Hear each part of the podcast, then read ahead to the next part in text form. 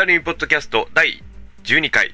えー、今宵もお相手いたします。スタリミ管理人二十歳です。さて今日もお届けをいたしますが今日はですね、えー、先般から起きております、えー、事件あるいはニュース。まあ私がこれはと思ったものに関して私がお話をさせていただきましてそして私のひねくれ路線でさばいていこうと思います。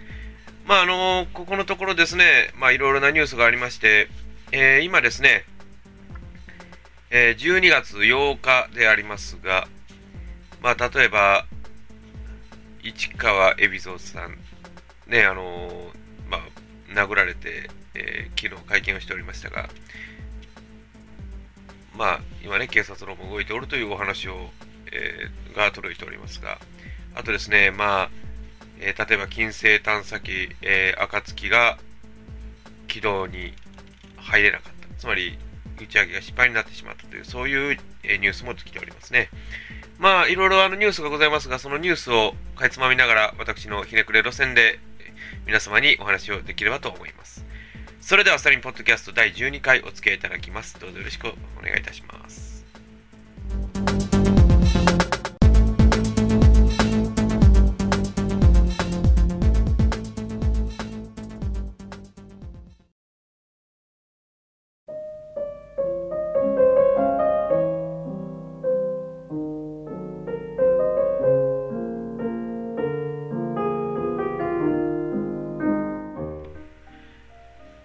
えー、それでは、このスタリンポッドキャスト12回ですけれども、えー、今日はですね、えー、それぞれの視点で私のひねくれ路線でさきニュースをさばきまして、そしてまた皆様にそれぞれのお話ができればなというふうに考えております。さて、ま、あのニュース等のね、あのお話ですけれども、基本的には、まあ、ウェブサイトあるいは新聞等からあの読ませていただきます。で、あのまあ、そのソース等の出所に関しては、あの、また逐一、えまあ、ここから読んでみますということでお話をしてみようと思います。さて、あの、今日は12月8日、ね、ちょうど今音が鳴りましたが10時ですが、えー、岡山市では最低3.1度。ちょっと冷えましたね。えー、新見市千谷ではマイナス3度と、まあ、結構低かったようですけれども、まあ、皆さん、ね、あの、寒い中、通勤あるいは通学されたかともいますけれども。まあ、あの、そうですね。まあ、ここのところ、急に暑さが響いてきましたので、その暑さにね、ちょっと、慣れ、ぬくさに慣れてきたのがありまして、急に寒くなって皆さんもおなお腹とお体の調子を崩されるように気をつけていただければと思いますね。さて、えー、まあちょっと気になったニュース。まあこれ岡山県内の話ですが、えー、RSK のホームページから読んでみます。えー、今月は県税、岡山市のですね、県税の、まあ、滞納整理強化月間ということで、えー、新たに自家用車の一斉差し押さえを行ったとえいうのが出ております。えー、この今日対象となったのが大体自動車221台。主に自動車税を滞納していた人で滞納していた税額は合わせて2200万円に上ると。ねえー、ホームページには、RSK のホームページの写真には、この、えー、ベルファイヤーがあタイヤロックをかけられている、えー、写真が出ておりますが、まあ、あの、これでも大体、滞納していると。まあでも、滞納したら、あの、車検が受けれないような気がするんですが、まあ、まあ、まだこの、この写真見る限りはまだ新車っぽいような感じもするので、まあ実際のところどうなんでしょうね。まあ、この持たれてる方は早急にお支払いをいただくんでしょうかね。えー、まあでも、岡山県のその県税の未納額は、まあ、RSK のよりますと大体70億円上っとると。えー70億円、要は税金が入ってないということなのでね、いわゆるそれは70億円、いまだに来るべきお金が来てないということですね。でもこれはでもすごいですね。でもどんだけ、どんだけ皆さん滞納されてるんですかね。まあ、そのね、だからこういう人いましたよ、確か。その車検ごとにお金を払うから、1年間その税収、2年間税金を払って、払わずにその借金の時に一斉に払うんだと。そしたらクレジットカードでも払えるし、ローンでも払えるみたいなことを言ってた人もいますけどもね。ただ、実際のところどうなんでしょうね。でもまあ、毎年払うというのがやっぱり大事なのかもしれませんね。はい。さて、次のお話ですが、えー、これは日経新聞ですね。日経新聞電子版から読んでみますが、えー、台湾企業が登録の佐野木の商標抹消、現地当局。えー、これは、まあ、佐野木という登録商標が台湾の食品会社が持っておったようですが、それを無効とする裁定をしたと。要は、まあ、その台湾の食品会社がも佐野木というのを登録してずっと使ってたわけですが、それを他の会社が使えるようになったと。ね、えー、この台北市で讃岐うどん店を経営する方が一部を申し立ててたと。その中を認めたということですね。でもあの、中にはなんか青森とかなんかそんなんも結構登録商標されてるところもしてるとこもあるというお話を聞きますが、これ何なんでしょうか？やっぱり、あのー、よくありますが、あの、日本でね、その登録商標、商標権、あるいはその、衣装権であるとか、特許権であるとか、まあ、こういうのを、スタスタと登録しなきゃいけないのだろうかというような気もしますが、あれ結構お金かかるんですよ。で、あの、あの代行するでもね、結構お金もかかりますし、本当でも、これでも、その全体的な商標として登録できないように拒絶査定してもいいような気がするんですけどもね。でも昔やりましたよ。あの、阪神優勝で、確か、商標登録しようとして拒絶されてた方がいらっしゃったような気がしますね。でも、阪神優勝って、まあそれ、まあどうなんでしょうね。あんなんでも拒絶査定、まあそれは当たり前の話って当たり前の話なんかもしれませんが、実際のとこどうなんでしょうね。えー、さて、ちょっと暗い話になりますが、これは、テレビ朝日ですね、これは。えー、ルーシー・ブラックマンさん。えー、ルーシー・ブラックマンさん、これいつでしたかね、これは。でもこれはなんか昔ありましたね。あの、えー、会社役員の小原ジョージ被告は、イギリス人のルーシーさんの女性人の連続暴行事件で準交換致死の致死の罪に問われましたと。一審判決一審判決はルーシーさん事件について無罪とした無期懲役でしたが、二審の東京高裁はルーシーさんに対する死体遺棄などの罪について有罪と認定した上で無期懲役の判決を言い渡しました。で、最高裁は7日付で二審判決を支持し、弁護側の上告を退ける決定をしました。これにより無期懲役が確定することになりますと。でもあの、この今これ写真、まあこの小原ジョージ被告の写真を見てるんですが、うん58歳で、まあその、どこまでその、まあ、本人の意見を聞いたわけではありませんが、どうなんでしょうね。でも、きちんと、でも無罪という一審はね、一審は無罪でして、で二審はもうルーシーさんをあなたは大原やりましたよということを認めたわけですね。はあ、でもこれ小原はこれはどうなんでしょう？この小原ジョージ被告、無期懲役いうことはまた二十何年して出てくる可能性もあるわけですよね。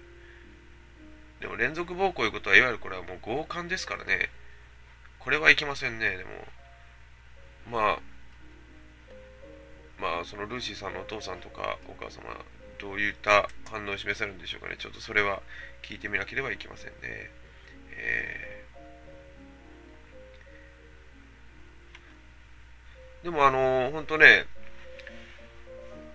今こんなニュースばっかりなんですよ。で、これ TBS ですが、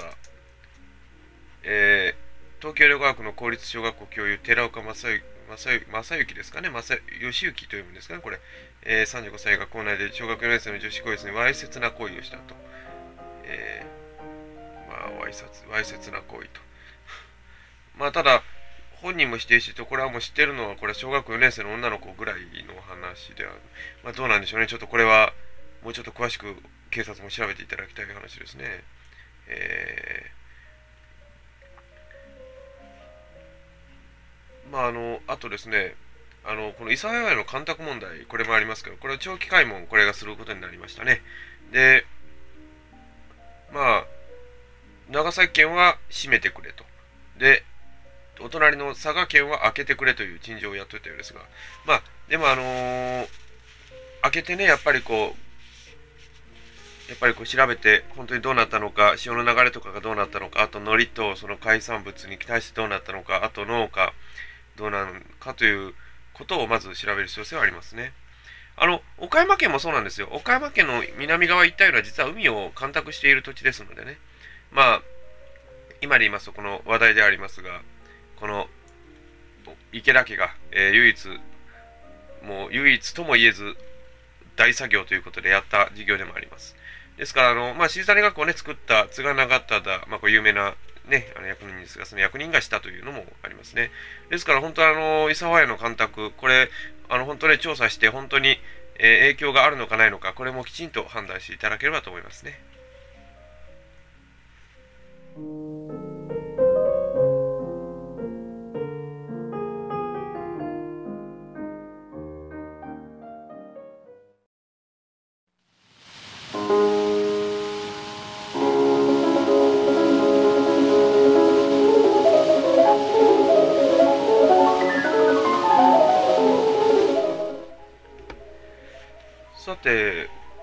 TBS ですが、TBS のニュース I ですね、え、ですが、えー、今日の6時のお話ですね、えー、内部告発されたウィキリークスの創設者、ドゥリアン・アサンジ容疑者が7日ロンドンで逮捕されましたと。で、トップの会合も外交公電の流出は新たに70点以上ついていると。えー、まあ、ウィキリークスと言いますと、まあ、リークスというぐらいですから、あの、まあ、情報リークするという言い方をしますけども、でもこれはですね、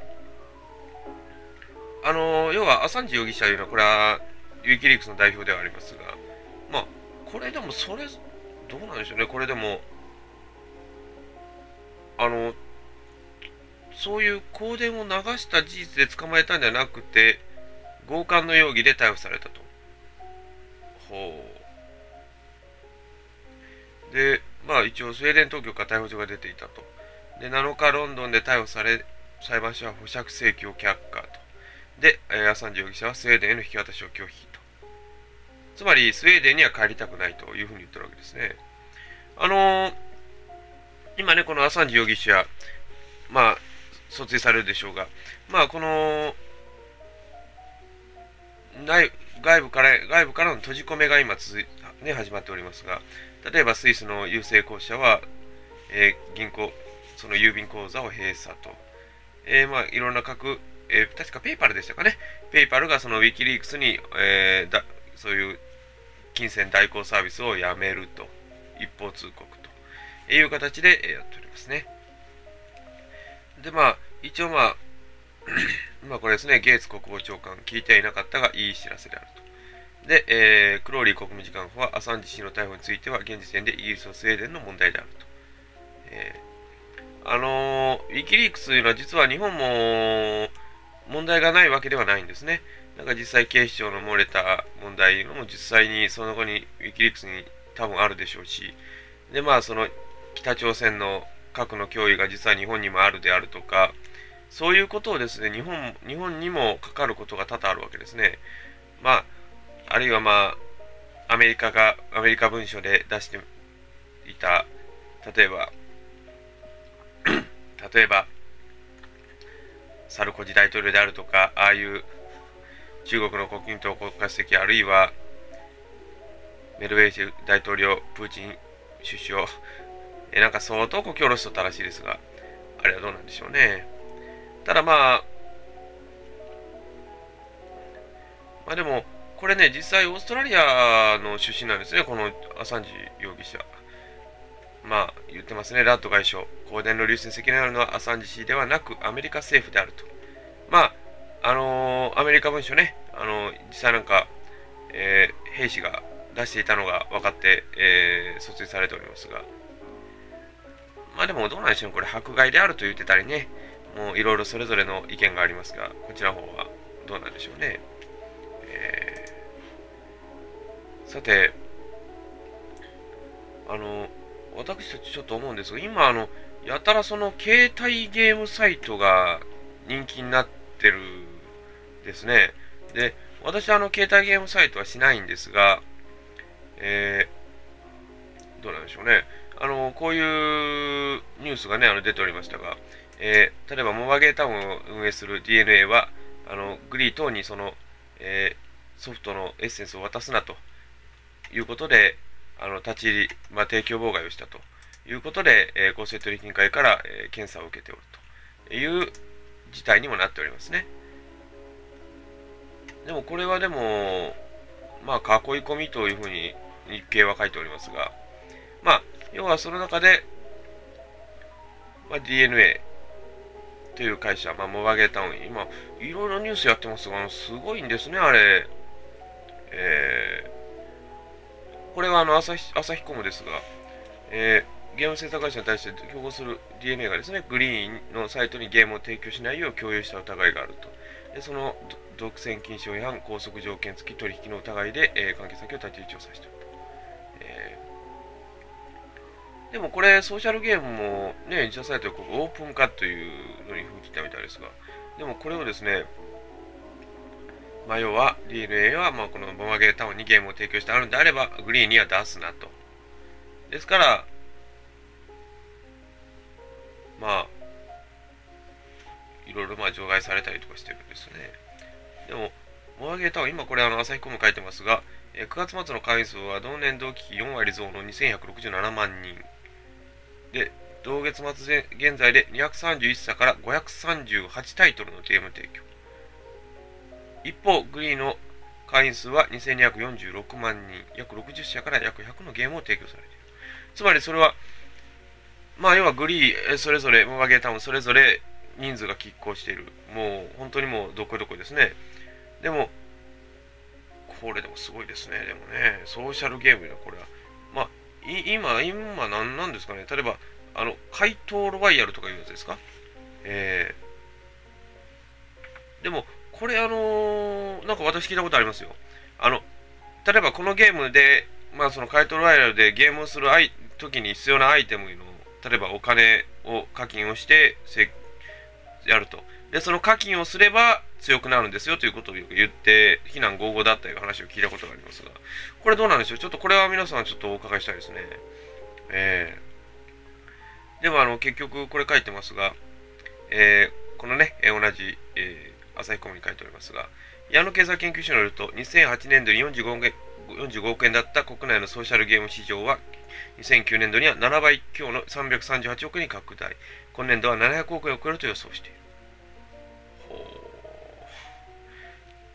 やっぱりそういうような、こういう組がやっぱあるんですね、やっぱり。私たちも全然そういうことを見ませんので、ねえ、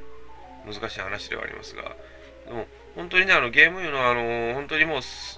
ほどほどにやってくださいね、皆さん。中には、もう、いろんなところで、なんか、車の中でされてた方いらっしゃいましたね。あれはちょっといけませんね。私見ましたけど、ちょっと危ないぞと思いながら見てたことありますが、まあ、どうなんでしょう。もう皆さん、そういう風にならないように気をつけていただければと思いますね。えー、あと一つですね、えー、あとこれはニュース I ですが、えー、国交省ボディスキャナー導入に委員会へということですね。で、まあ、ボディスキャナーと言いますと、まあ、あの、一応ね、こ空港でお客お客さんが搭乗する前に、まあ、昔はあのよく荷物だけをその X 線、あるいはレントゲン、ね、あの等で見てたわけですが、今はそれを全部ボディスキャナーいうのは、あの、まあ、金属探知機に変わる部分であると、保安検査後の追加的な検査として使用される機材ということで、まあ、その要は、あの、言い方変えれば、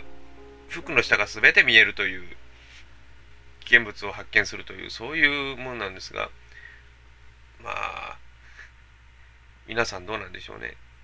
えー、難しいとこではありますね。で、あの、実際、これ書いてますが、航行士は実際に導入するかどうかは保安検査を行う各航空会社の判断に任せるとしていますが、ここから面白いですよ。1台およそ2000万円と高額なこともあり、今のところ導入する航空会社はないということです。まあ、これはね、やっぱりアメリカから端してると思うんですね。この2001年の同時多発テロ以降、やっぱりこういう厳しさを増してきたというこのテロ対策、まあ、あまりやりすぎでもいけないけれども、やらないわけにはいかないというような感じですね。えー、まあでも他にもちょっといろいろニュースあるんですけど、まあちょっとお時間がやってまいりましたのでね、えまたこの機会に、別の機会にまた移してトークを展開しようと思います。お送りしました第12回いかがでしたでしょうか？それではまた第13回でお会いすることにいたします。それではまた。